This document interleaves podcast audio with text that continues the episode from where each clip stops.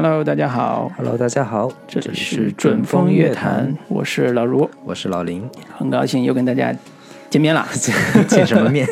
没见成啊，嗯。但是也很荣幸，我们现在要跟大家宣布一个好消息，嗯。嗯，我们准风乐坛这个播客跟喜马拉雅正式签约为独家视频呃独家播客，嗯对，我们以后这个准风乐坛就只在喜马拉雅上面播出，是对，然后那个也欢迎大家能够这个加我们的这个准风乐坛的公众号，对，呃，名字就叫做准风乐坛播客，是。对，我们还是会这个努力这个更新，尽量 努力更新，对对。对，嗯。能有一些这个我们在电台聊我聊完节目之外，还能有一些这个这个另外其他的信息可以跟大家分享。是对对对，也希望大家多多跟我们互动。我们这次更新的时候，公众号也有一些呃听众加进来之后，和我们有一些简单的互动之后，还是挺挺感动的吧？因为是是很少有 粉丝跟我们聊天儿。对 对对，竟然发现我们这个节目这个破节目竟然还也有人听，还有一些是真的粉丝，我觉得这还挺让人觉得欣慰的。哎，对是是是，我们得继续努力了。对，这说明我们并没有，并不是在自说自话。啊，是对，那我们这一期要跟大家聊一个什么呢？呃，这个最近也是呃有一批暑期档的片子上上线，然后之前我们也都聊了，《我不是药神》啊，然后这个呃邪不压邪不压正啊，嗯。然后这个中间这个现在有一个小小断档，然后我们想跟大家聊一部电视剧啊，聊一部这个还不是国产电视剧，也不是美剧，也不是英剧，也不是日剧，哎是一部台剧。哎呀，对，就估计奇特啊已经很长一段时间，台剧已经是淡出了我们的视线很久了。嗯，对，很多的这个所谓的台湾的影视剧从业者纷纷都北上来这个内地捞金，然后跟各大的这个网站呀、电视台平台合作来做一些他们比较擅长的言情偶像剧吧。是我们早年看过的各种像《流星花园》呀，嗯，像什么薰衣草啊等等的，这个都是很多一代少女的一个青春回忆吧。是。对，然后今天，但是今天我们要跟大家聊的这部剧比较特别，比较独特，嗯。就是它是一部这个讲述呃亲子关系、青少年教育的这样的一个题材的这个剧，然后啊。而且还是奈飞出品的，是。然后就是美国奈飞公司，现在市值已经超过呃亚马逊了，好像对哎，超过迪士尼了。嗯嗯特别厉害，一个大的视频网站公司做了一部，在台湾做了一部，呃，单元剧吧，嗯啊、嗯成为最近热议的一个话题剧，对，所以也是很值得拿出来跟大家分享一下，为什么它会产生这么大的话题性对，啊、然后最近不也是有有不少的这种所谓的呃社会新闻，嗯，对，跟我们今天要聊的这个话话题也有一定的关联性吧。是，前阵子那个朱雨辰跟他妈妈的一个这个互动互动的这个亲子关系，也是引起了一个不小的讨论。嗯，就是说朱雨辰母亲对他这个有点有点恐怖的那种这个过度的关嗯关爱，然后控制的那个感觉。对每天这个三十九岁的朱雨辰，如今仍然活在妈妈的魔爪之下，对对对这种感觉，活在被母亲支配的恐惧之下。对，母亲天天在在那给他刷这个粉丝留言呀，给他抄写他每一条微博等等，嗯，就是非常非常这个可怕。就是而且对于朱雨辰交女朋友，对个人婚姻问题也是强加干涉，对，必须要女孩子是一个彻底完全放弃自我，然后嗯。完全服务于朱雨就是自己儿子这样的一个媳妇儿的形象。哎呀，对对对，然后所以也引起了网友强烈的反响吧，对，然后之前也还有这个呃，张靓颖母亲，嗯。对她，她她跟那个谁，他的经纪人对。在一起的这个结婚的这个前后出现的这些绯闻或者八卦，嗯嗯嗯也是当时热议的一个点。对，然后包括像更早之前有一档综艺节目叫《中国式相亲》还是什么的，嗯。这是金星老师 主持的这种，带着父母挑儿媳，对对对，这种也是也就基本上每出现这样的一些话题，总能挑动我们的这个中国观众的神经吧。嗯。对，然后我觉得这一部，呃，我们今天要聊的叫《你的孩子不是你的孩子》这样的一部剧，其实也是，呃，能够引起我们的一些思考跟讨论。对，对对对，那我们就简单给大家介绍一下这部剧的一些基本情况吧。好的，对，然后这部剧是呃台湾奈飞出品，然后在台湾公视播出，然后导演叫陈慧琳啊，是不是那个香港 香港歌手陈慧琳？不如跳舞。对，是那个台湾偶像剧导演陈慧琳，她之前导过的作品像是《下一站幸福》以及叫《滚石爱情故事》，是也是她是导演之一。她之前导的作品普遍还是偏这个叫。呃，台湾小清新偶像剧这样的这个类型多一些，所以这部剧你的孩子也是有不少的这种呃台湾偶像剧的一些特色跟特征在吧？有一些遗痕遗留的东西，但是未必是人家 真的是愿意这么做啊。对，然后编剧方面，呃，值得一提的是其中一个叫简世根，他是这个。之前一直跟马伟呃陈伟豪合作，呃红衣小女孩系列啊恐怖片对恐怖类型片这两年票房非常在台湾票房非常好的一个恐怖类型片，嗯，以至于在这部剧里边也带了非常强烈的恐怖类型片的这个元素跟特征在，嗯，我觉得其实它是一个比较这个值得。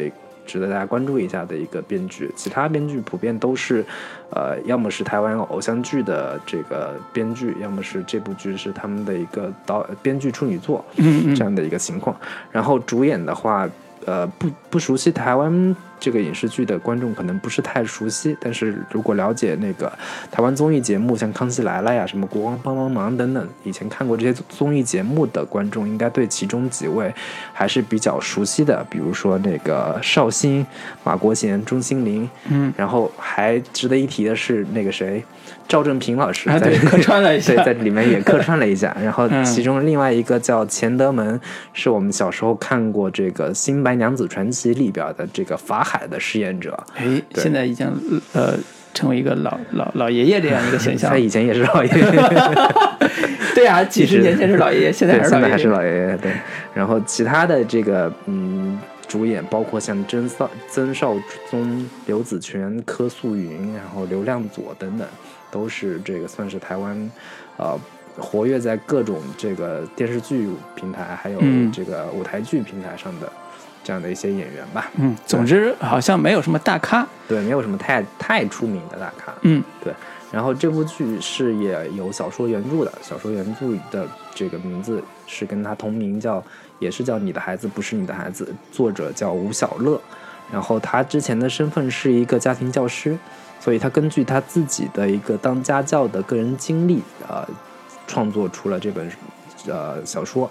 小说里面也是一个这种短篇故事集，然后整个剧也是完全取材自他的这个小说内容。嗯，然后这个，因为他这个小说是呃涉及青少年教育、儿童教育等等这样的一些话题，当时出版之后，在台湾也是引起了一个小轰动吧。嗯所以这部剧也是揭露教育的危机或者问题的一个一个作品。对对对，然后单集时长是五十分钟，然后一共十集啊，两集讲述一个故事。一共五一共五个短故事，然后这个基本的信息就是这些。然后五个故事分名片名分别叫做《妈妈的遥控器》和《猫的孩子》，还有叫《茉莉的最后一天》和《必须过冬》，还有《孔雀》是个故事。对，基本信息就是这些。嗯，然后我们按照之前的流程，还是给这个剧。因为我现在我们能看到的暂时只有两个故事，对对，然后我们也是针对这两个故事给大家来做一些分析跟探讨。然后我们先给这个我们看完这两个故事之后来做一个呃评分吧。嗯嗯，好，我先来。呃，两部都是一个半小时长度的，像电影一样体量的作品。嗯，呃。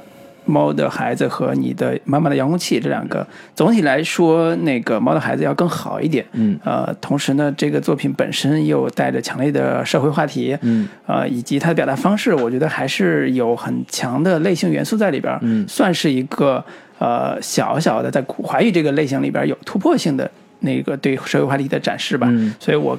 总体上以鼓励为主，还是要给到七分儿。嗯啊，当然它的拖沓的问题一直以来都是这两部都会有一点点，只不过我觉得呃详细可以分析一下它的原因到底是什么。嗯呃嗯，在表达形式上，我觉得还是有可以提升的空间，在有的时候跟所谓的黑镜相比啊，就是所谓嗯。这个片子出来之后被好多人为认为是台湾版黑镜，台湾版黑镜，对，嗯。跟黑镜相比还是有不小的差距。嗯，但是呃，难能可贵，只能说我们要继续鼓励这样的片子出来。嗯七分儿啊，那个推荐人群是呃八零九零后这一波呃，就是我们这一代了，嗯。就是八零后九零后这一代人，在关注社会话题的基础上看一些这样的文艺作品，会对这些社会话题有更深的认识，嗯因为它更夸张，也更讽刺，嗯在某种程度上要比现实的呃这种新闻也好、事件也好，要更有啊、感染力吧。嗯所以我觉得这个部分还是推荐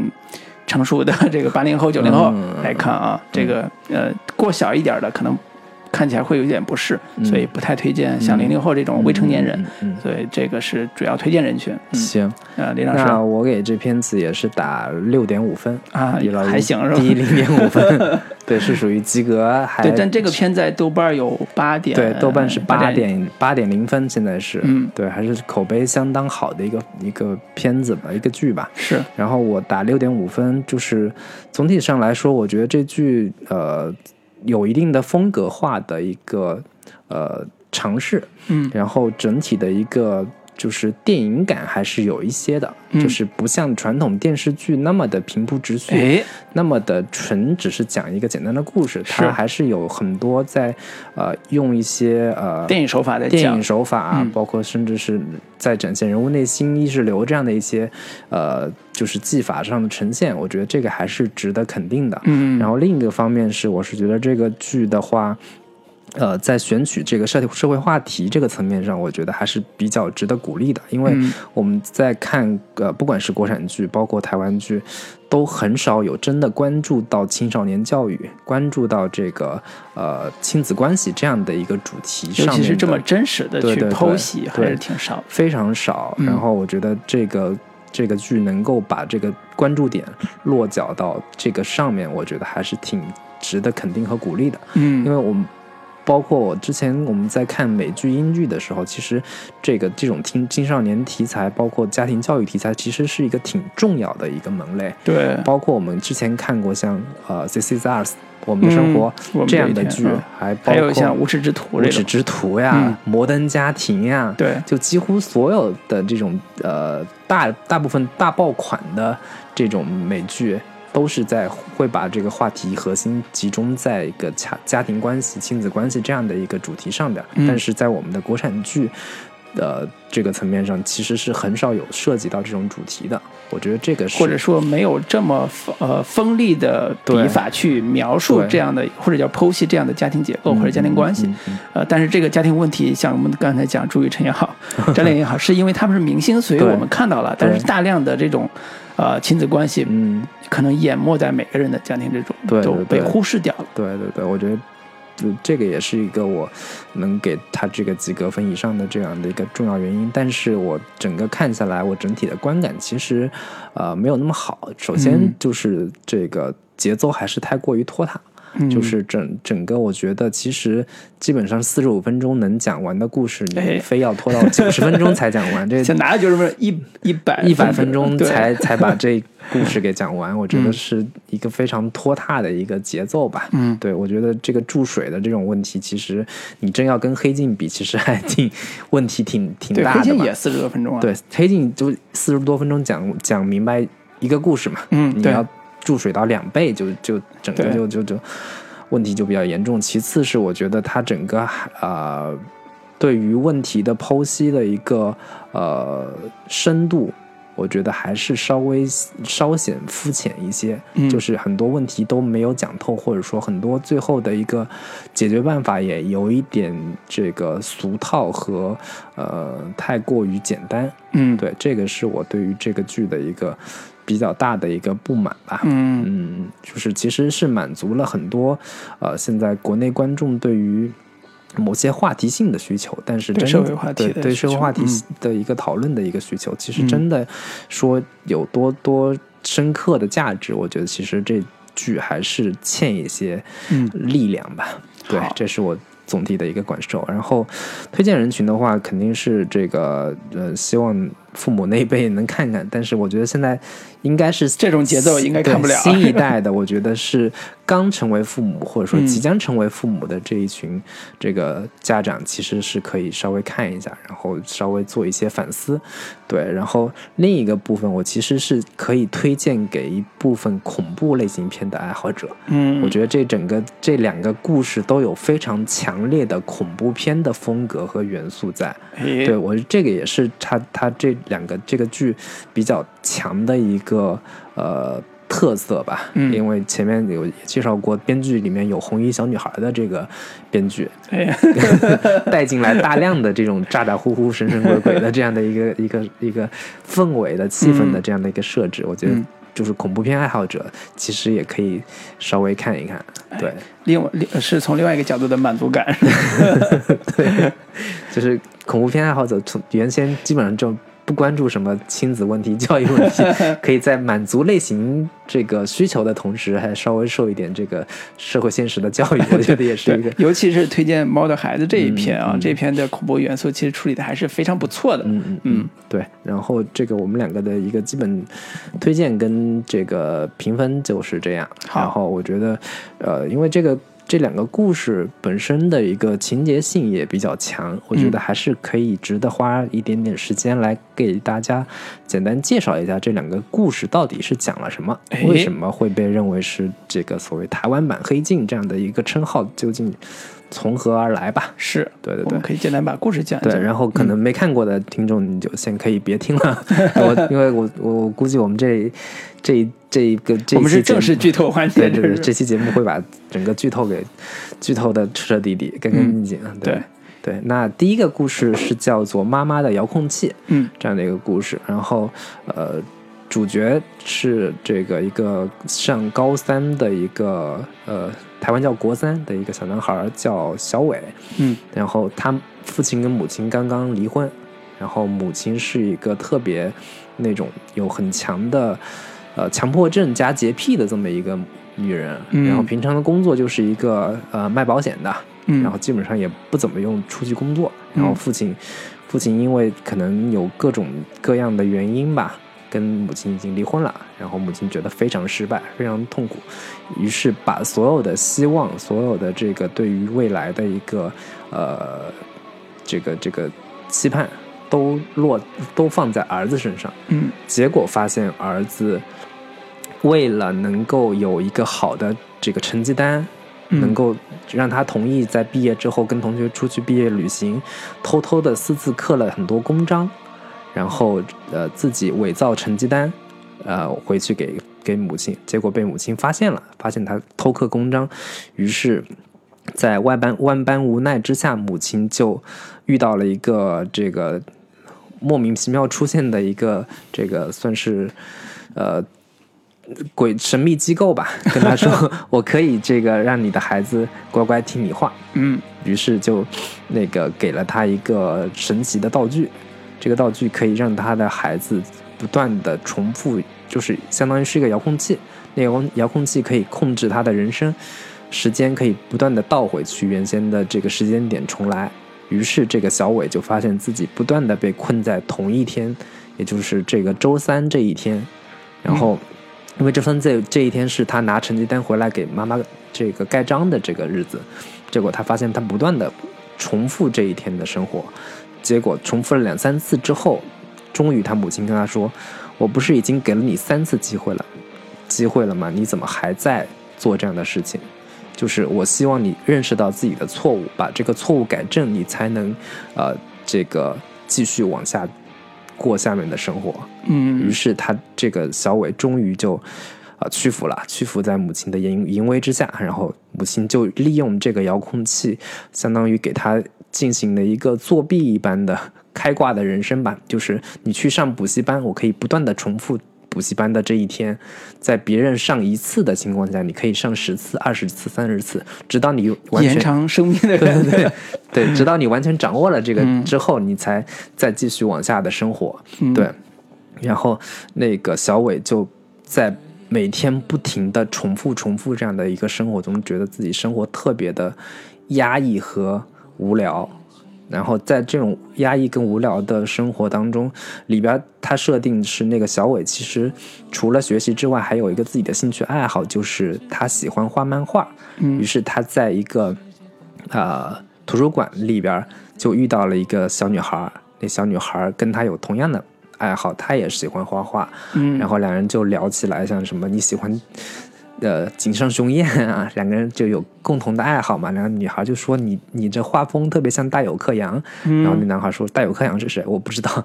然后女孩就觉得很神奇，没有没有看过大友克洋的画，竟然你画的这个风格跟他很像，说明你很有天分。这两个人一来二去，这他就，呃，跟那个小女孩就成为了好朋友。进而发展成男女朋友。那个小女孩就把她带带回到自己家，结果发现这小女孩的父母也是那种特别自由、特别这种有艺术家气息的这种家长吧。一个是一个是音乐家，一个是画家，然后对这个小女孩也是特别的这种呃散养式的，你你喜欢什么我就让你做什么的这种家家庭。然后那个男孩就特别特别。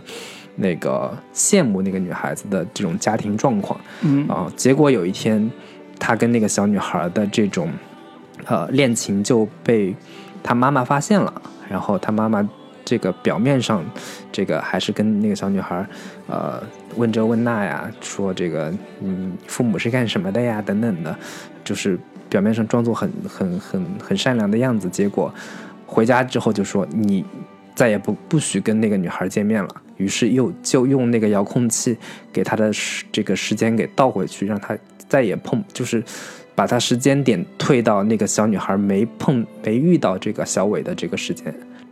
当他那个男孩再回去找他的时候，那个女孩就说：“我从来没见过你，我不知道你是是谁，你为什么要来找我？”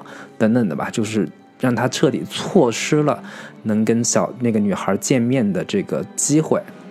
然后那这个小伟就极其的痛苦，就是呃用各种方法自杀。啊嗯结果发现每一次他自杀，重新醒过来都回到他死之前的那一天。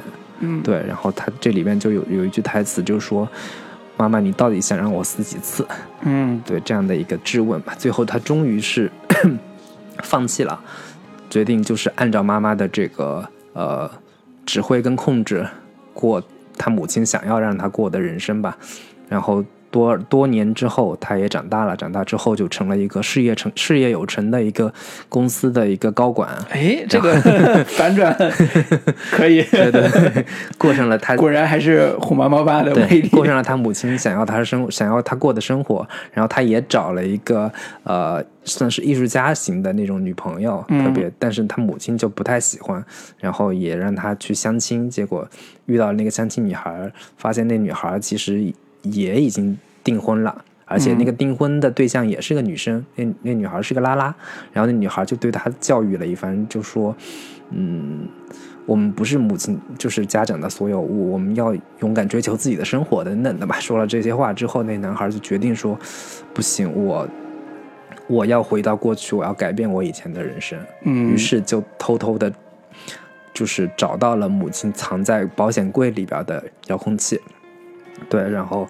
呃准备要回到自己的从前，然后结果他母亲也发现了他找到了遥控器，两个人就这个互相对峙，嗯互相的这个、呃。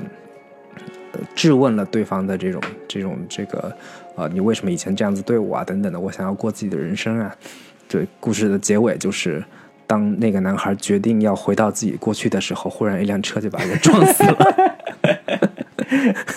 是，故事到这里就结束了。哎，对 对对。这个结束的有点草率啊，嗯这个是你讲的有问题。对，就是结尾还是有有一长段是，呃，算是呃他想象中的画面也好，可能也是真实。对对对，就是那那个男孩又回到了他就是他死死之后，对其实是他回到了呃那个原来最早第一次碰见他的初恋，就是那女孩的一个图书馆，嗯在那儿跟女孩泪眼相望，因为这个男孩的带的是所有的记忆，就成年之后的记忆，嗯。就碰到你，挺动人的吧？你觉得？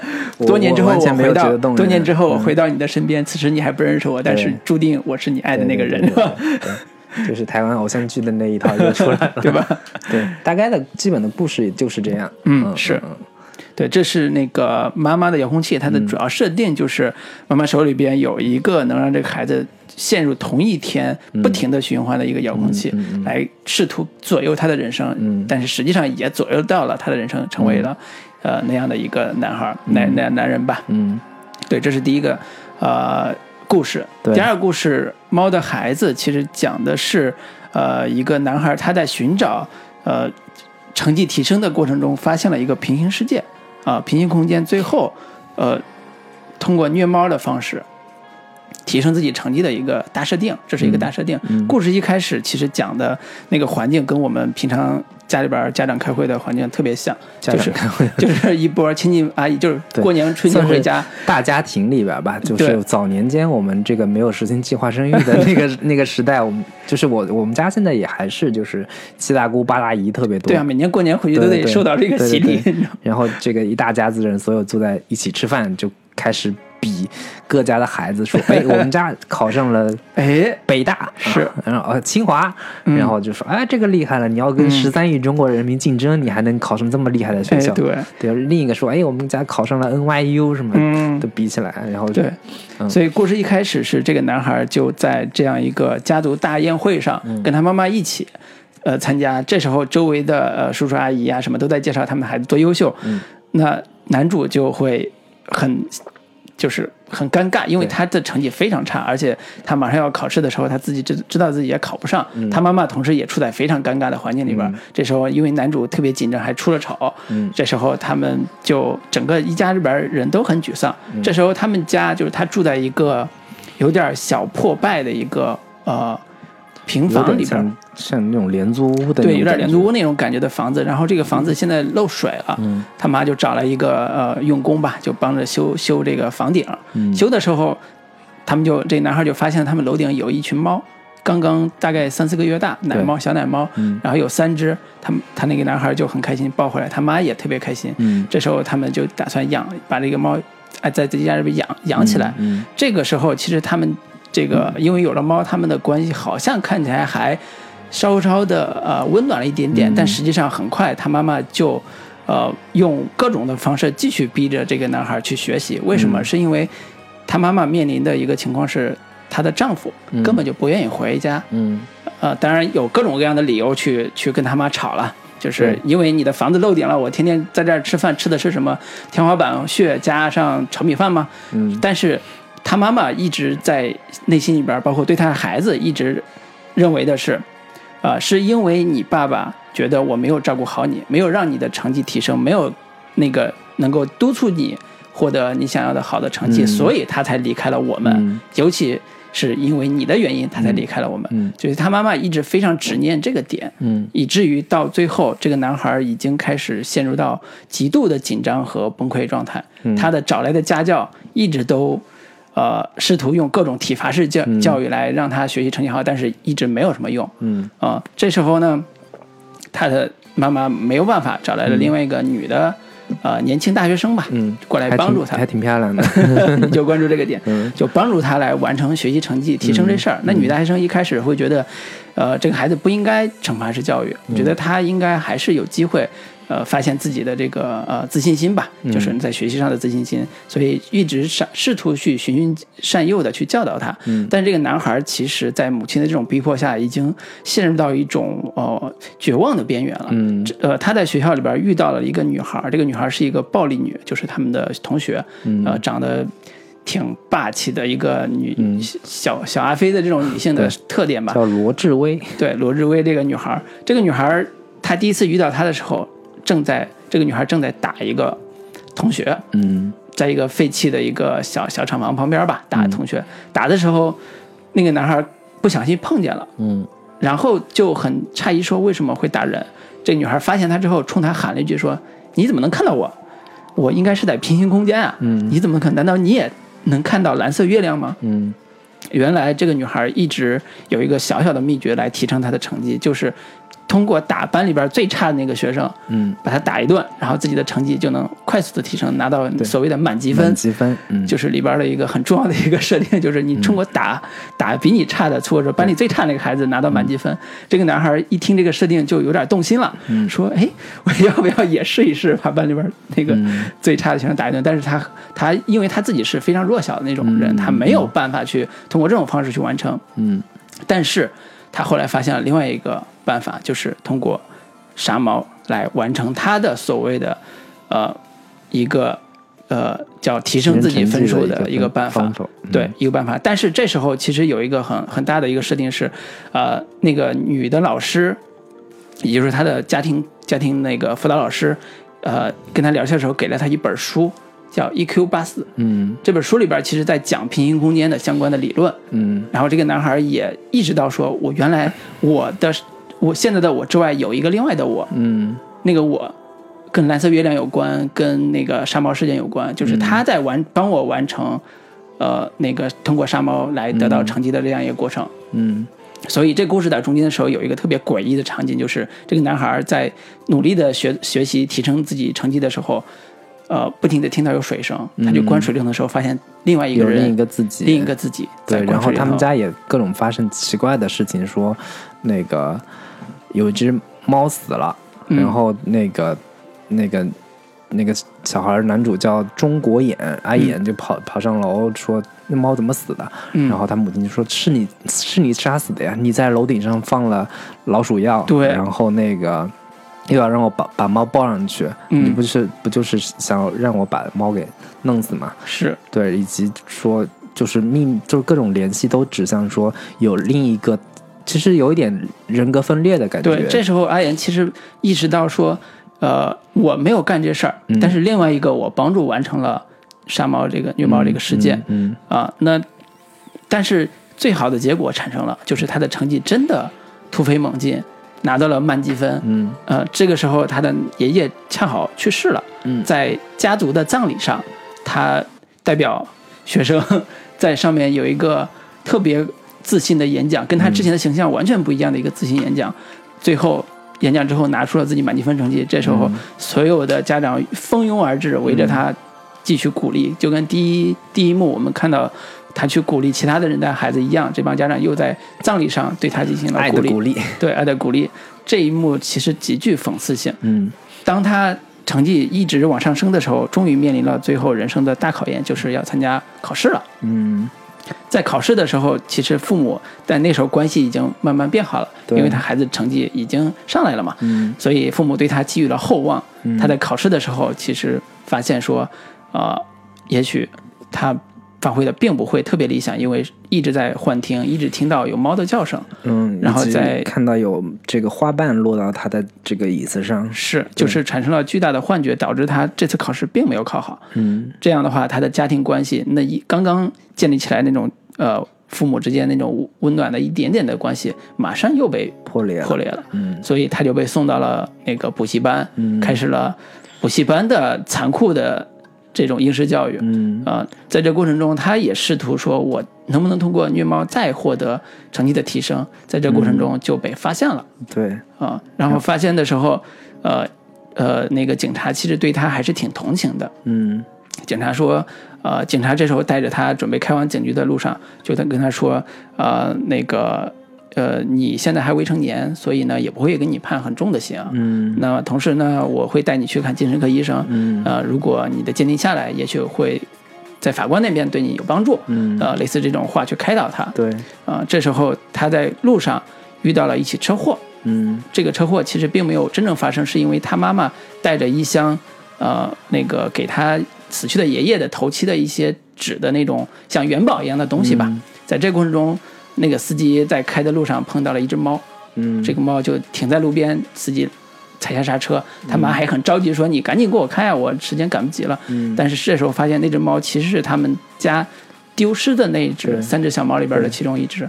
其实这时候已经长大了。是是说，可能是已经被那个男主给弄死了。，对，也可能不是那只，嗯但是他妈一直以为那就是那只丢失的其中一只。这时候，这时候那只奶猫已经变大了，已经成为一个怀孕的一个母猫。嗯呃，当然，因为男孩虐猫事件被曝光之后，嗯。整个社会已经对他产生了巨大的心理压力，对包括家门口也是被写上说虐猫虐猫的死全家，对对对，对，包括那个猫，因为呃母猫因为呃呃因为骨折，所以那个呃治疗猫的那个医生也劝妈妈说不要带回呃不要带回去，因为他知道家里边有个虐猫的孩子，你不要带回去。他妈一直很坚持说，我能养好它，我能让它好好的活下去，所以他就把猫带回去了。这个男孩在家跟他就看到他妈那么核心的照顾猫的时候，会有特别强烈的失落感和不适感。嗯呃，尤其是他妈经常会把门锁上，自己跟那个猫独处一个卧室的时候，因为之前都是他跟他妈睡在一块儿，现在这时候那只猫占据了他的位置，所以还是会有很强烈的这种呃不满的地方。嗯呃，我这时候都在想说，那我操，难道又要杀那只猫了吗？千万不要呀！但是好在这个。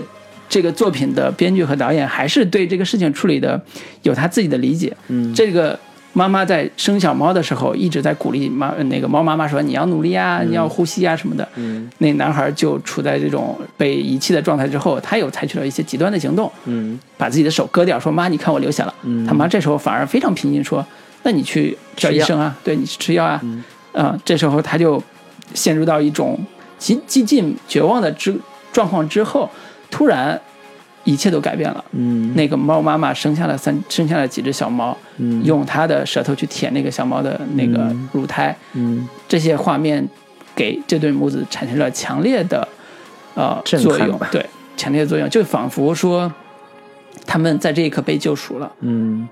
呃，孩子的焦虑和不安，以及绝望，嗯。以及他妈妈的这种呃排斥感，嗯。对孩子这种排斥感，都在这一刻消除掉了。他们紧紧的拥抱在一起，嗯。啊、这故事就结束了。对。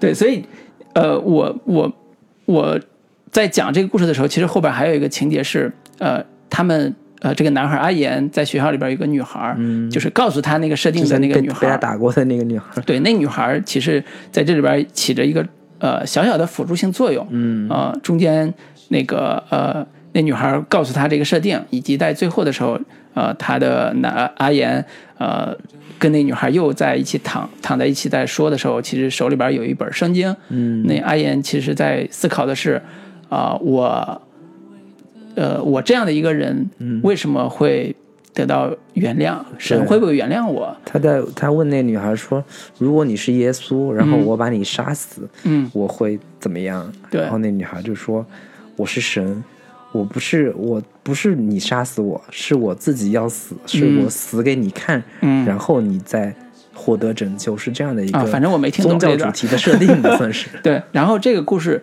在最后结尾的地方还是给了一个很光明的尾巴，嗯就是男孩在呃呃最后并没有继续往考试这条路上走，嗯他还是呃跟一开始跟他修房顶那个师傅一起去帮助别人去干一些修房顶的活呀、农活或者是修电工的活。嗯这时候他的状态跟之前完全不一样，他变成一个开朗的嗯啊、甚至有点儿呃活泼的一个大男孩儿。嗯呃，跟他的妈妈关系也处理的非常的融洽。嗯他妈每天中午还给他们送便当，呃，母子关系之幸福，简直跟之前是一切都和解了。跟之前判若两人。对 对对，对他妈妈也接受了他爸爸这个出轨也好，或者离婚的嗯需需求也好，也都离了婚，开始自己的人生。啊、故事以一个非常光明的那个结尾收尾。嗯啊，这是这个猫的孩子这个故事。对，然后这两个故事基本上我们就已经讲完了。哎为了避免这个没观众在受那个 一个多小时的折磨，我们还是费了一些功夫是是是，听完把这故事讲讲。嗯，然后我们还是说一下这两个故事，我们看完之后有一个呃，对于这这个的一个优缺点的一个分析吧。是，对，然后呃，先聊一下优点的这个部分，嗯就是这两个故事看完，其实都有两个，就是两个片子有一些共同的、相通的一些元素吧。嗯对，因为它之所以被誉为呃台湾版《黑镜》嘛，它里边都有一个相对来说不那么现实，或者说有那么一些奇幻的一个点的设计。对，在第一个故事里面，妈妈的遥控器，然后我们之前也是看过大量的非常类似的这个奇幻影片的一个设定，嗯。包括像好莱坞的那个亚当·桑德勒演的吧，叫嗯《人生遥控器》，其实就是这样的一个设定。但是跟那个比起来，可能它这个遥控器的功能稍微有点简单，就是这个人生遥控器，这一个人在那儿，对，人声遥控器是有这个、这个静音 mute，然后嗯。有这个倒带，啊。然后有有快进，就你的人生随心所欲，对，还有暂停 嗯。等等的吧，这些这个我们常见的遥控器的一个设定，但是这个妈妈的遥控器好像貌似只有倒带的一个 一个功能，只有倒带那一对对对天比起来还是相对有一点、嗯。有有那么一点单调吧。对我觉得如果这个遥控器的功能可以设计的更更复杂一些，更这个多元一些的话，我觉得这故事可能会从这个娱乐性的这个角度考虑，会有更好玩的一些点可以做出来。嗯，对，这个是我看完《人生遥控器》的之后的一个比较大的一个感受吧。嗯，对，对，所以这个片子其实在这两个片子都是一样，就是在呃整个的社会话题的基础上，其实一直在寻找一个好的类型元素做一个嫁接，嗯或者叫呃更加可看性的角度来嗯做一些包装。嗯第一个是呃奇幻元素，对第二个第二个是像猫的孩子是恐怖元素，对，它中间其实不只是第二个，第一个嗯里边也有不少的恐怖的这种点的设定。嗯比如说，故事刚开场，其实在呈现他母亲的一个精神状态的时候，嗯其实是典型的一个恐怖类型片里面的一个呃开场方式吧。嗯这母亲是完全沉浸在自己的一个痛苦的这种体验跟回忆当中，嗯然后这个呃。包括里边有一些这种这种物件跟意象的一些设计，比如说它杯子里边的那个泡在杯子里边的那个这个小人偶，对小人偶，然后这个形象也有点像这个中国那种纸人的那种感觉的嗯这个设计。然后 只要他精神焦虑不安的时候，就可以看到那个小孩儿，这个小人偶趴在嗯杯子边缘呀，出现在这个家具的旁边呀，等等的这种设定，其实还是有。有挺恐怖的感觉，包括它里边的一些构图，其实都是有一些非常压迫性的那种构图方式，比如说人物处处在这个画面的边缘，嗯用大套大特写的这种方式来展现这种人物的呃不安、紧张，然后就是精神快要崩溃的那样的一个呃精神状态的一个呈现方式。是我觉得都都就是整个的一个这个两个片两这两个故事都有挺强的一个恐怖元素的一个惊悚元素的一个设计吧。诶，所以特别适合深夜看。对，那么第二部《猫的孩子》里边那恐怖元素其实是更强烈，而且更是典型一些更典型一些。嗯呃，从视觉上来讲，它用了大量的呃主观镜头，嗯去表现男主人公阿岩他的一个。呃，探索自己平行空间这个角度啊，嗯就是其实是现在来看是一个精神分裂，对。或者叫人格分裂的状态，对对对。来去展示他的所思所想，嗯。以及他去探索蓝月亮这个设定，嗯。啊、平行空间设定以及嗯。虐猫这个部分，其实，在社交媒体上，我们也看到好多网友对虐猫这个设定其实是完全接受不了的。嗯。当然，我们在看这个片子的时候，也是觉得说，他并没有正面去展示虐猫的镜头，嗯呃，但是他通过对话和意象的方式，让你感受到这里边的残酷，嗯所以这也是他处理上的技巧的部分。但是对于很多人来讲，光这一点就很恐怖了，你知道吗？就不说镜头上恐怖，光这一点就很恐怖。对，所以他这里边在视觉上完成恐怖的设定的时候，花了很多的心思跟功夫，呃，包括用的一些色调，比如说偏蓝性的色调，还有他们的屋子打光的时候打的是非常的鬼魅的那个光线，在晚上的时候是非常鬼魅的。大量的都是那种呃冷色调的光源，对对对。然后呃这个呃包括像蓝色跟红色是就强烈对比的那种光线。度的那个感觉。然后其中一场比较典型的、特别典型的一个恐怖片拍法的一嗯。场设，这个呃场那一场就是猫的孩子里边儿。嗯，就是阿眼发现有另一个自己在哎关水龙头那一场，其实是特别典型的一个恐怖片的拍法，是。就是就是男主在房间里面听到外面好像有声音，嗯。对，结果自己跑出去，然后外面都是一片漆黑，嗯。然后一点一点探出头，结果发现另一个自己在关水龙头，然后嗯。一转头露出了 邪魅的一笑，就典非常典型的一个恐怖片的一对。个拍摄方式。对对对，那个镜头其实我可以多讲一下，因为这个是一个很很重要的一个呃场景和设定，他用了两个镜头来完成这样一个表现表现。第一个是呃男主嗯。在呃课桌前课桌前做的，就晚上的时候课在课桌前做作业，嗯。做的时候听见呃厨房有水声，那个厨房离他很近，就他绕过大厅，嗯。呃就是自己的客厅，拐到厨房把水关掉，嗯。又回来坐在那儿。这时候又出又听见有水声，嗯他就很纳闷，说：“我水不是水龙头不是关过了吗？嗯为什么还有水声？”这时候他又开始离开座位，往往那个厨房去走。这嗯时候镜头其实没有跟着他，没有像第一部一样用主观的方式跟着他，而是绕过他，进入到另外一个空间，嗯去呃呃通过另外角度去拍拍了一个大全景。嗯他在水龙头站在水龙头面前去去找说那个那个那个水龙头为什么没关？这时候大全景里边儿，他身后都是那种鬼魅一样的光线，然后他前面就是那个背影，一个男孩的背影。嗯这时候他在诧异之中，男孩扭过头来，嗯鬼魅一笑，然后这种恐怖感其实是就像你说的标准恐怖片的拍法。对对对然后这个角度其实也是这个片子，呃，在呃恐怖元素上的一个呃展示方式。嗯除此之外，它有大量的主观视角的展示，对他精神焦虑和精神分裂的状态的主观视角，其嗯实是非常的日本化的。就是日本的那个黑泽黑泽清啊，嗯类似这种恐怖片，它是经常会用到的一种精神焦虑状况。是呃精神焦虑的拍法，所以嗯这个部分在包括电影很里边。多就是所谓的好莱坞片那种就是精神分裂患者或者是。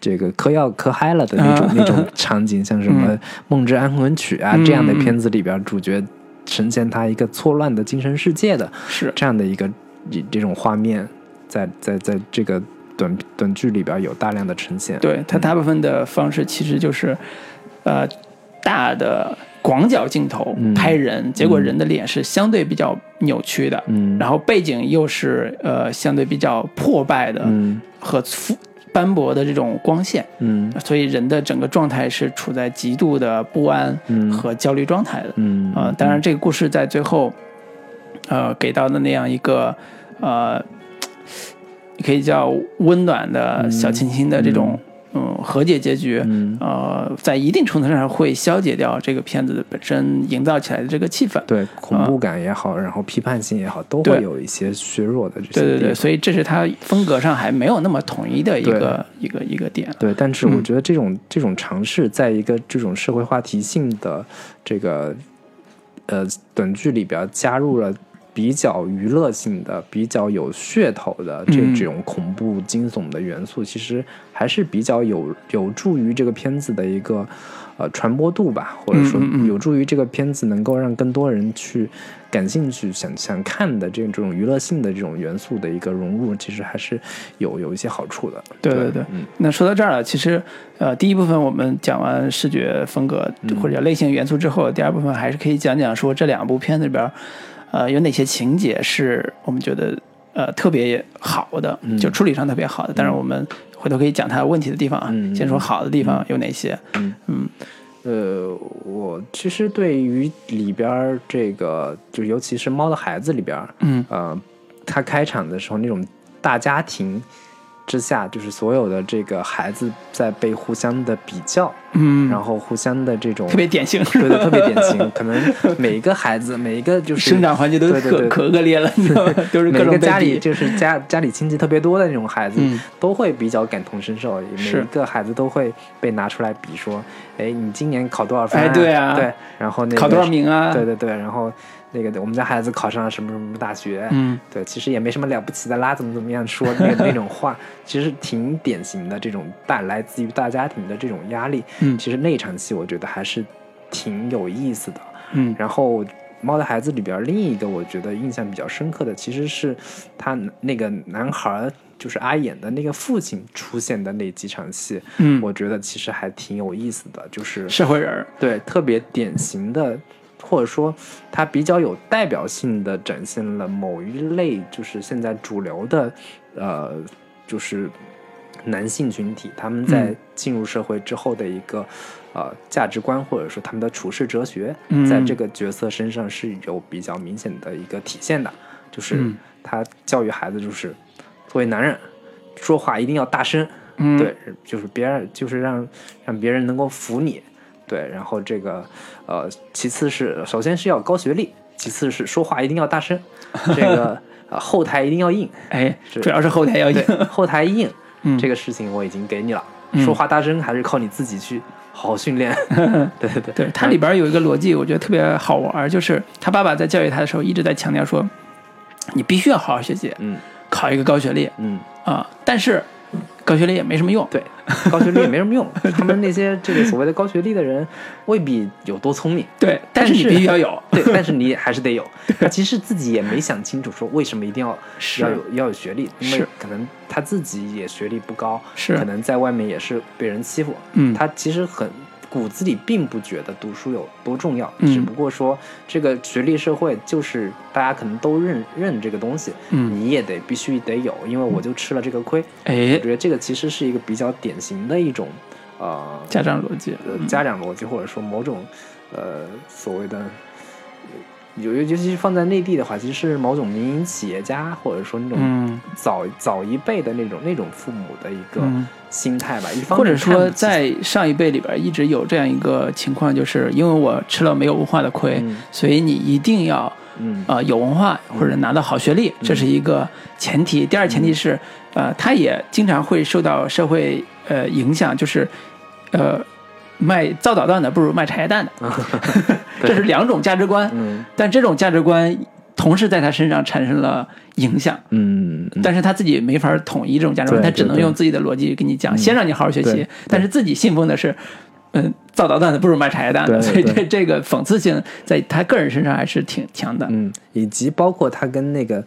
呃，他那个父亲请那个家庭教师嗯一块儿吃饭的时候，他就说：“老师，你来给给他讲一讲，为什么我们这个高学历到底有有多重要？” 然后那个那女老师特别不长眼，就是说：“其实我觉得高学历也没什么，没有什么，其实就做自己想做的事情对还是更重要。”然后对他爸马上就说：“你看，这就是只有有高学历的人才敢这么说。”对，然后就说了，就是那个什么，有高学历的人，就是我们最大的一个特点就是。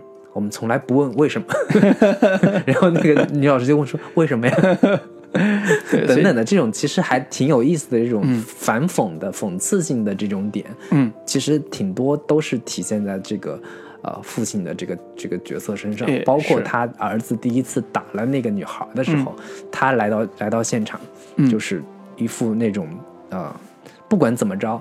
在外人面前，我、嗯。我一定要死死撑面子，我一定要挺儿子，对，就是那个哐哐哐把那个学校的那个椅子砸了，就说、嗯不用管这些东西，我一定会负责的，对这个我来赔。对，多少钱我来赔。然后说那个呃，你说是不是他女儿先打你的？就是不管怎么样，我一定要先占个理。对对，我先要把自己儿子把这个这个气势上一定要先嗯给他给立住等等的。我觉得这个挺典型的，都能体现在这个父亲的这个角色身上吧。是是，所以这个也是他第二部在做人物设定和形象上面，呃，相对还比较丰满的。对，啊、尤其是我觉得第二部有一个特别好的点，就相比较第一部啊，嗯。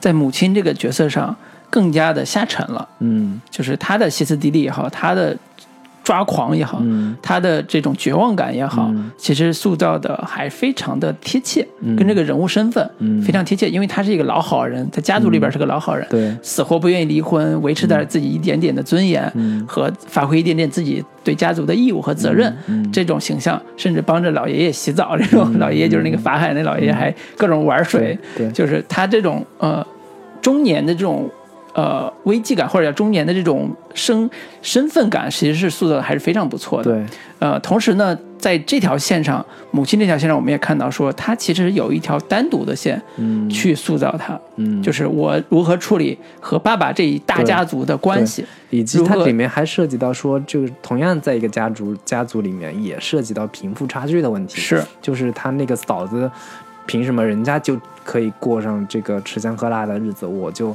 在人面前还得哎。这个点头哈腰的，嗯。然后碰上什么事儿吧，就是脏活累活都推到我身上，感觉嗯。就我我我就只能干那些对干那些这个这个出卖体力的事情，嗯。你们就能能躲就躲，然后嗯。各种给我戴高帽子，我还不好意思推脱，对，等等的这样的一些一些事情都在里边有有比较清晰的展现吧。对，所以这个人物就一下子特别的典型，而且特别的呃真实。嗯，啊、这要比第一部那个中产阶阶级的这个家庭妇女母 对母亲她只有一面就是一个虎妈，然后永远对儿子特别严格要求这样的一个单面性的一个性格吧。是是嗯是，所以相对来讲，第二部在看的时候节奏虽然也不如第一部快，但是不闷，就是他整个情绪处理的，包括他节奏处理的还是非常对，而且第二部里面可能它不像第一部有这么明确的一个奇幻的设定，嗯。或者说有这么一个清晰的一个道具，说我有有一个遥控器，嗯。然后让观众可以看到非常明确的一个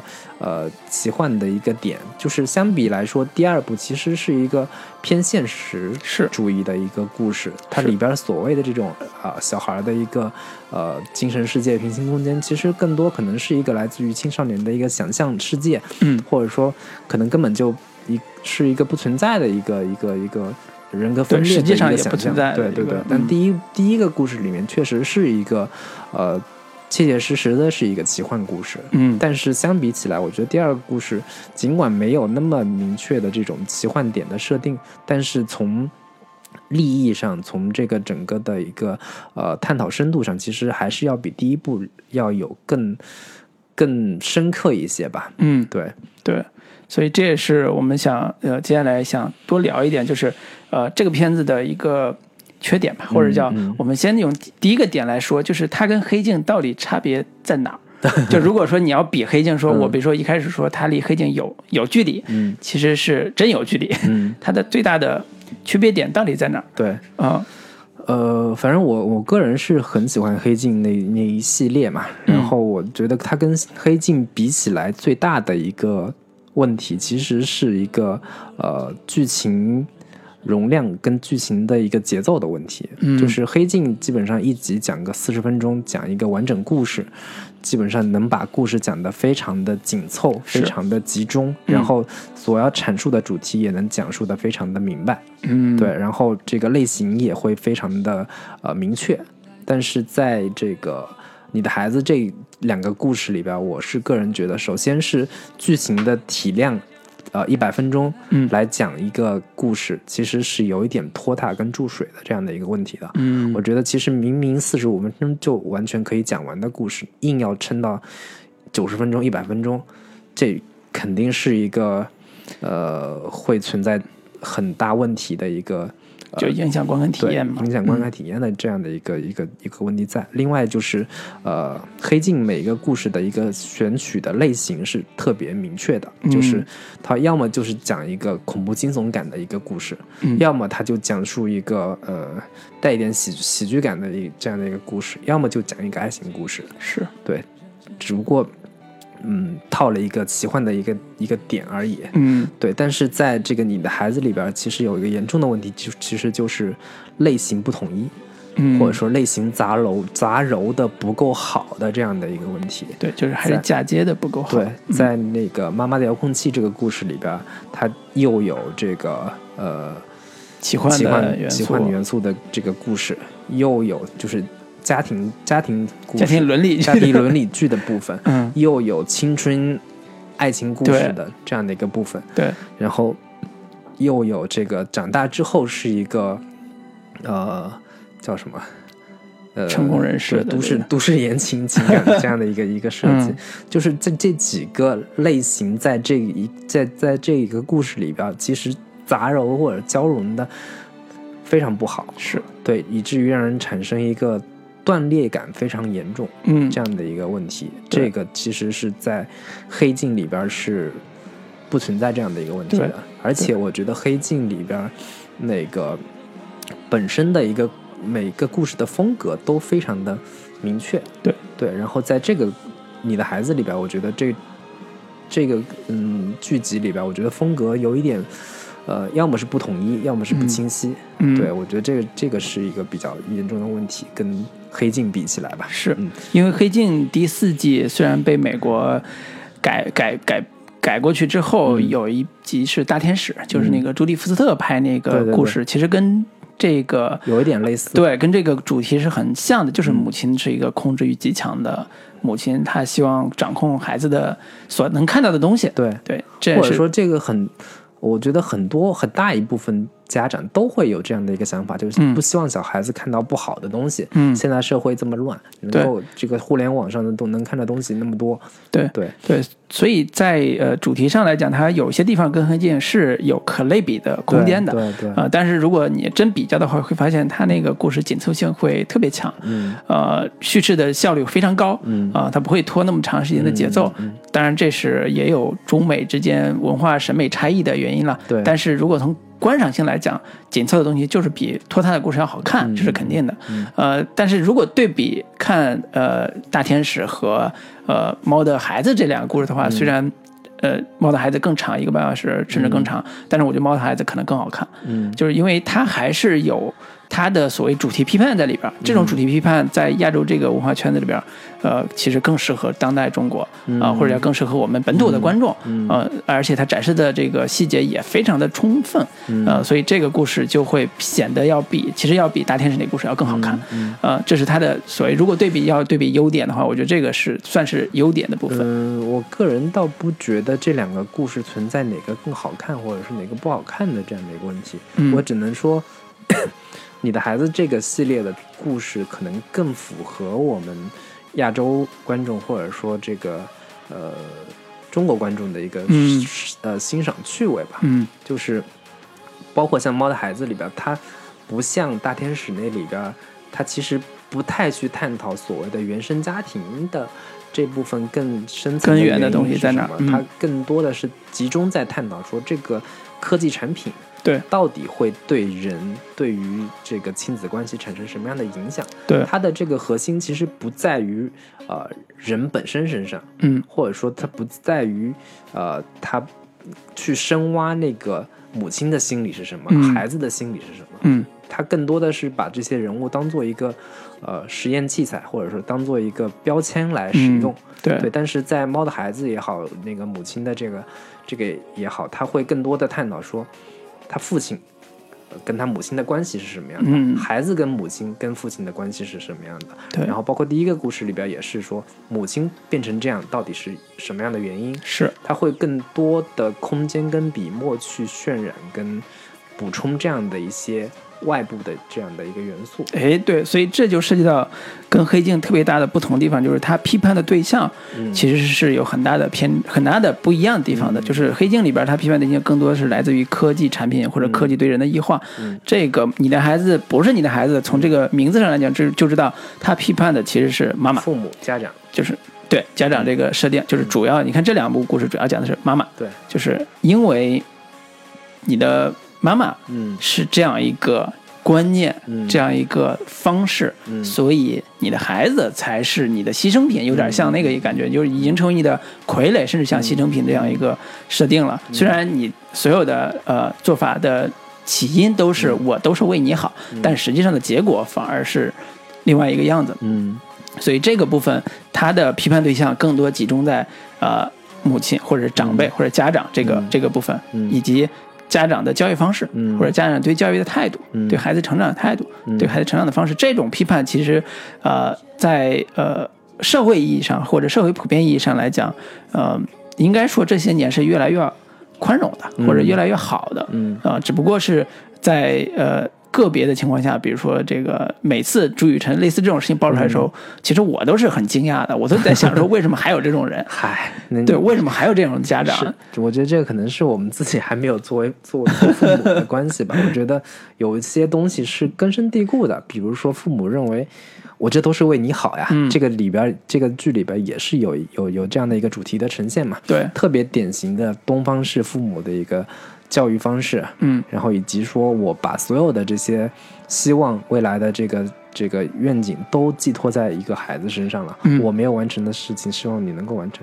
这样的一些点其实是特别典型的这种东方教育的一个理念跟困境，对在这个剧里边对也都呈现出来了。对，对所以所以每当我有时候在想，这种呃，你的名字，你的孩子不是你的孩子这种话题，是不是过于狭窄、过于狭隘的时候，嗯。一旦有遇到这种新闻再出来的时候，我还是会觉得它可能对有的人来讲是天外之谈，嗯。呃，是那种完全不会发生在自己身上的事儿，嗯。但是它依然是当下，呃，你不管中国也好，或者是整个华语圈也好，嗯。啊、台湾也好，嗯。香港也好，可能在这种儒家文化的这种教育之下，应试教育之下，依然存在的控制控制性的嗯。啊、母亲的这种嗯。设定。嗯。其实，呃，回到这个点上，呃我们在看国内外好多作品的时候，也发现，嗯，疯狂的母亲或者说控制欲极强的母亲这个部分，也是文艺作品里边儿，呃，试图去表达、试图去、去展示的一个、一个主题。嗯。呃，包括像希区柯克那个呃《惊魂记》，记里边的那个母亲，对《惊魂记》里边那其实就是母亲，很多都是来自于这个呃弗洛伊德的这种这个童年理论，嗯，就是比如说那个恋母啊、恋父情节等等对的，都是在这个呃影视剧里边有一个一个一个他他的理论的一个影视化的一个解读跟呈现吧。是对是，而且而且我也发现有一个特别好玩的点，就是这些呃这些所谓的母亲的主题。呃，一旦拍成电影，很多都是恐怖片，就包括希区柯克这部算是一个惊悚片。嗯嗯呃，那个呃，魔女佳丽，嗯，对，那个那个女孩的妈妈，嗯。是一个宗教徒了，嗯就是她那种控制的方式，最后让这个女孩变成了一个，也不能说变成一个，她可能本来就是有恶魔种子在身上啊，嗯。就是她成为那样一个复仇天使这样一个设定的角色，他母亲也扮演了很重要的一个对一个部分。对呃，所谓的其实精神分析理论里边有一个典型的一个说法嘛，就是叫恶魔母亲这样的一个 一个标签在。其实我们看到各种各样的不同的这个影视剧里边都有这种类似的呃母亲或者是极其强权的控制啊控制孩子的这个行动自由的这样的一些母亲的形象，嗯，在影视剧里面有大量的出现。对对，所以相比较国外影视作品来讲，我也我也仔细想了想，说国内其实没有几部真正反映像恶魔母亲这样一个设定的故事，可能跟我们中国或者亚洲的呃孝道文化对孝道文化有有关系就是你不能去批肯定是以这个赞颂啊，对。这个这个颂扬为主啊，嗯嗯。包括我们对很多美好的这种女性形象，嗯。或者说这个，包括我们对祖国也是祖国母亲这样的一个形象，怎么可以恶魔母亲。来对对对对对，哎，对，所以这个部分也是这个电影或者叫这部剧特别重要的一个、呃突破点，就是它还是我们不是要说缺点吗？啊，对，就是说的缺点的部分还是要夸嗯。夸一夸嘛，就是它在主题上还是在试图突破以往的那些呃困窘的地方。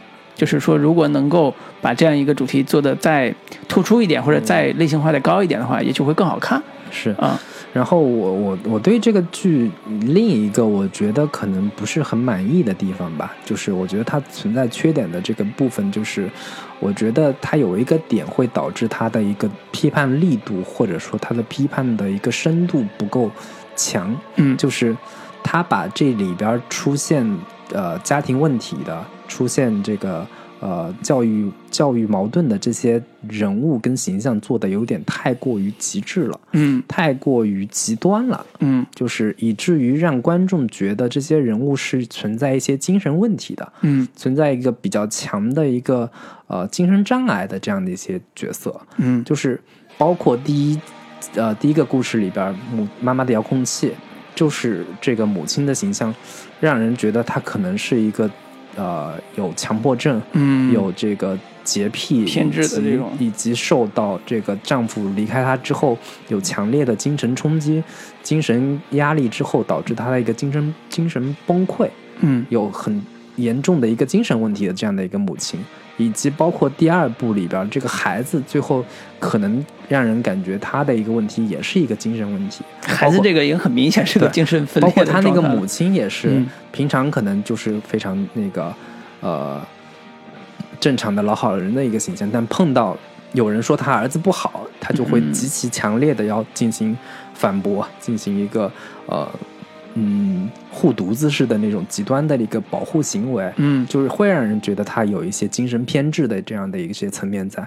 我觉得你最终把一个最这种批判的点，会偏向于说，让观众觉得这些所谓的教育问题、这些亲子问题，可能是一个精神问题，嗯会就会让让人觉得说，呃，我们对比起来，可能呃，在我的家庭里面不存在这样的一个特别极端的情况，嗯因为我的母亲不会像她这里面呈现的那么的极端，那么的复杂。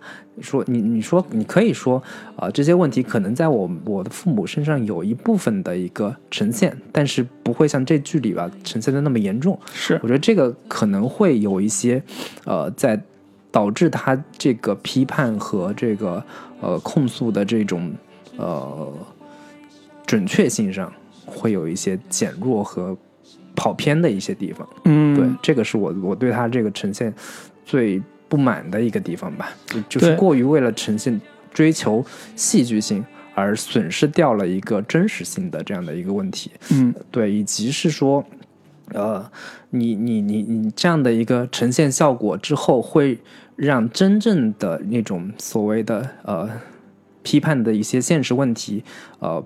不不那么有力度，就是很多的嗯。嗯现在、呃我们家庭中存在的一个呃教育问题、亲子问题，可能是在嗯不经意间呈现的，或者说很多父母家长在做着一些啊、他们认为正确的事情，这些事情是存在一定的悖论的情况的，就是是。其实父母那边做是有他们的道理的。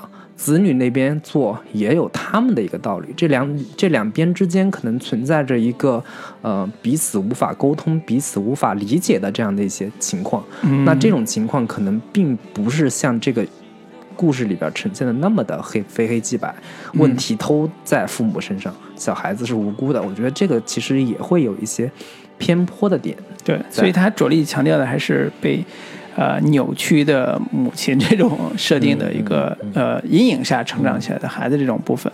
呃，我觉得我其实对第一部《妈妈的遥控器》这个里边有比较大的意见，嗯。主要点在于说它的悲剧性的呈现，嗯。呃，没有呃很大的释放出来，嗯。因为它的悲剧性在一开始已经做了很很大的铺垫了，就是通过遥控遥控器，妈妈来改变他的人生，或者来设计他的人生，但是成年之后，这个孩子成功了。嗯。那么成功对于妈妈来讲就是成功，就是、嗯。这就是她的教育方式嗯。达到的效果。嗯。朗朗也好，或者谁也好，就是这种呃严厉的哦虎妈猫爸式虎妈的教育，嗯。呃，其实最终成就了这样这样一个孩子，这个是嗯呃在电影的在这个电影的前半节一个很重要的一个对妈妈的这种洗白。嗯在最后的时候，我相信如果没有这个结尾，这所有的一切，等孩子成功之后，这故事结到这儿，很多。妈妈可能看了之后会很开心，说：“你看我如果这样做，对我如果这样做也能这个淘宝链接地址给我。对我如果这样做，我也能让我的孩子得到更多的资源，对吧？对得到更多的教育资源，对吧？对买买那个学区房，目的是什么？嗯不就是得到教育资源嘛？嗯我通过这种方式也能得到更多教育资源，让孩子成功。那我我的人生不就是孩子成能成功为目的吗？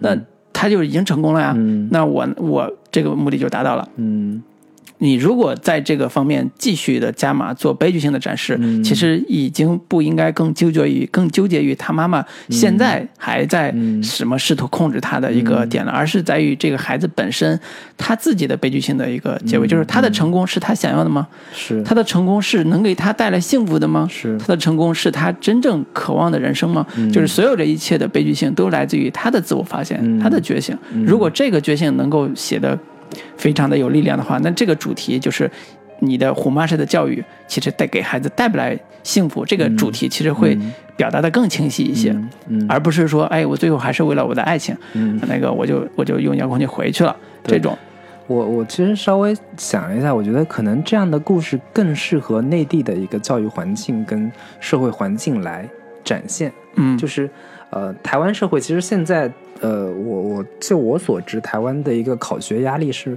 非特别常低的，特别轻几乎松。百分之九十九以上都能够考上大学。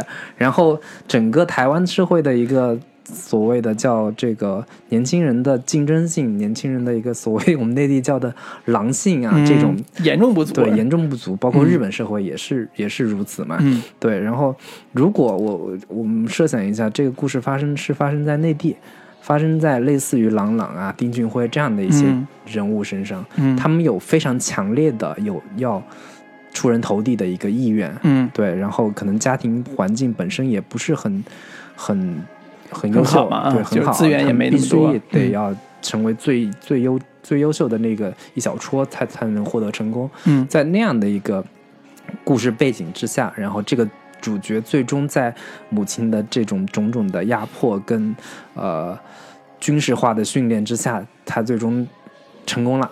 嗯在这样的一个呃成功的背景之下，再去探讨这个呃男孩的一个内心的一个缺憾跟缺失，我觉得可能这样的故事会更有更有冲击力一些吧。一方面，他获得的成功能够给他带来特别大的名声，带来特别大的一个声望，但同时他所失去的那部分童年的快乐也好，他所失去的那种作为孩子的一个呃早年的一个乐趣，嗯，也就通通的都没有办法再去弥补了。这样的一个呃两难的困境之下，嗯。对我觉得这种呃讨论可能会更有冲击力一些吧。嗯。嗯。对，所以这也是在叙事呃或者在剧本层面上嗯啊、最后没有特别的出彩的一个一个很大的原因。嗯嗯嗯，就是在主题上，可能真的是台湾跟大陆的这两边的教育制度还是有很大的差别的对对对。啊、所以我们看的时候特别不过瘾，你知道吗？这个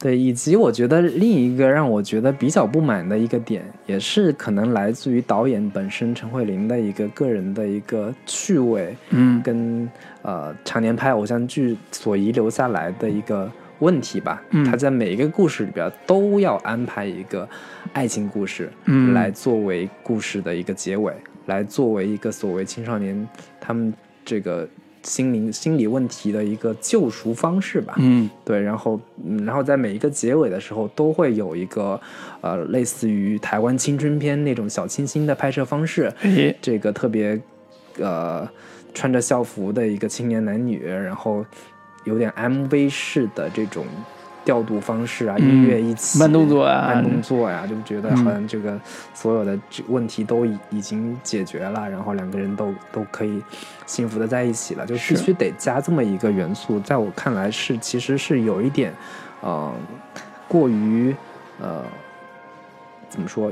刻意俗了啊 庸俗又刻意的一个、嗯一个一个呈现方式吧。对对所以批判力度也就削弱了。对对，嗯嗯，对，回到回到这个主题上，其实我突然想起来一个点是，呃，现实层面上，台湾和大陆在教育制度上的这种呃对比也好，或者是 PK 也好，嗯最后会产生一个呃影响，就是其实好多现在的宽松的教育方式，很大一部分来自于台湾对我们的输出，嗯。比如说龙应台，嗯之前写过一些呃和他孩子交流的一些作品，其实在大内是非常火大陆是非常火的，其实什么目送啊呃，其实是从美国那一套的 教育方式，美国先到了台湾然后再从台湾对，就是自由教育啊，包括尊重孩子天性啊，对，然后你的要和孩子成为朋友，孩子朋友，对，类似这种在台湾本土化处理完之后，又返回到大陆进行新一轮的亲子教育。嗯在前些年，我印象非常深，是特别火的一些嗯啊、亲子教育类的一个一个一个传播吧。嗯对，这个其实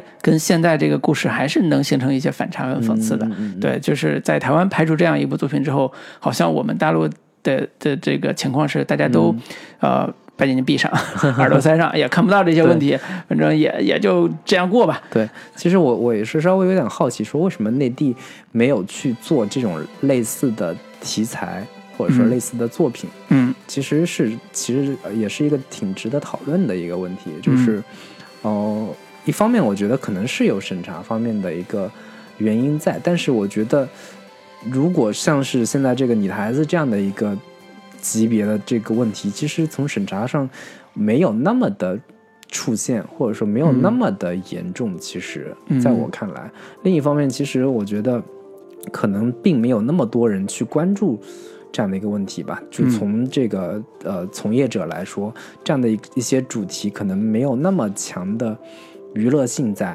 嗯但其实呃你的孩子已经给我们提供了一个很好的一个处理方式。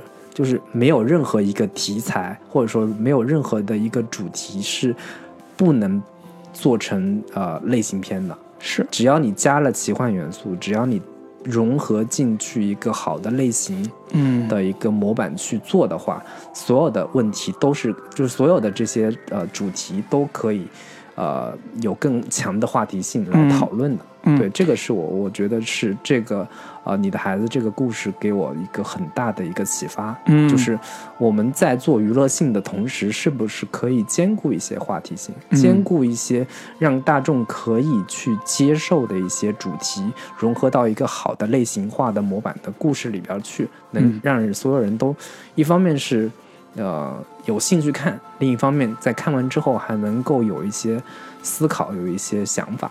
嗯，对你这个问题，我可以借另外一部电视剧作品来回答，就是呃赵薇和黄磊演的那个《虎妈猫爸》那个电视剧。嗯。你通过这部电视剧就能看出来，为什么国内对于像《你的孩子》这种作品出现的几率会非常低，嗯。是因为《虎妈猫爸》那种呃电视剧，它是所谓的主流价值观，嗯。就是妈妈一定要对孩子有比较，嗯，你可以叫严苛的教育，嗯这种方式让孩子成才，嗯所以有虎妈的一个概念，中甚至虎妈的价值观已经输出到美国了，就嗯就美国家长都很很希望说我自己有虎妈式教育来嗯保障孩子的数学能力什么之类的，就这种主流价值观，其实在短期内是不是短期内形成的？它是一个呃对于应试教育的。呃，支持也好，或者对于这种教育方式的支持也好，或者说中国传统的，整个的社会环境之下不得不这么去呃操作，就是整个我们现在十三亿人口，嗯。然后竞争那么激烈，嗯然后教育资源、社会资源本身也分配的很不很不公、很不均匀，是。这样的一个情况之下，我必须得让孩子有有有竞争性，对，所以这是普遍的中产焦虑 下的一个对孩子成长和教育的一个呃命题式的那个呃人生嗯，的一个答案，嗯就是我必须得这样做，才能让孩子不输在起跑线上对。对对。啊、这种焦虑感，我从小就就能感受到嗯 不输在起跑线上这，个点有时。候这种东西吧现在还有，其实是呃，我们看公众号里面说的是一套，但是真的到我们现实生活中，真的要教育儿子、教育孩子的时候，你必须得。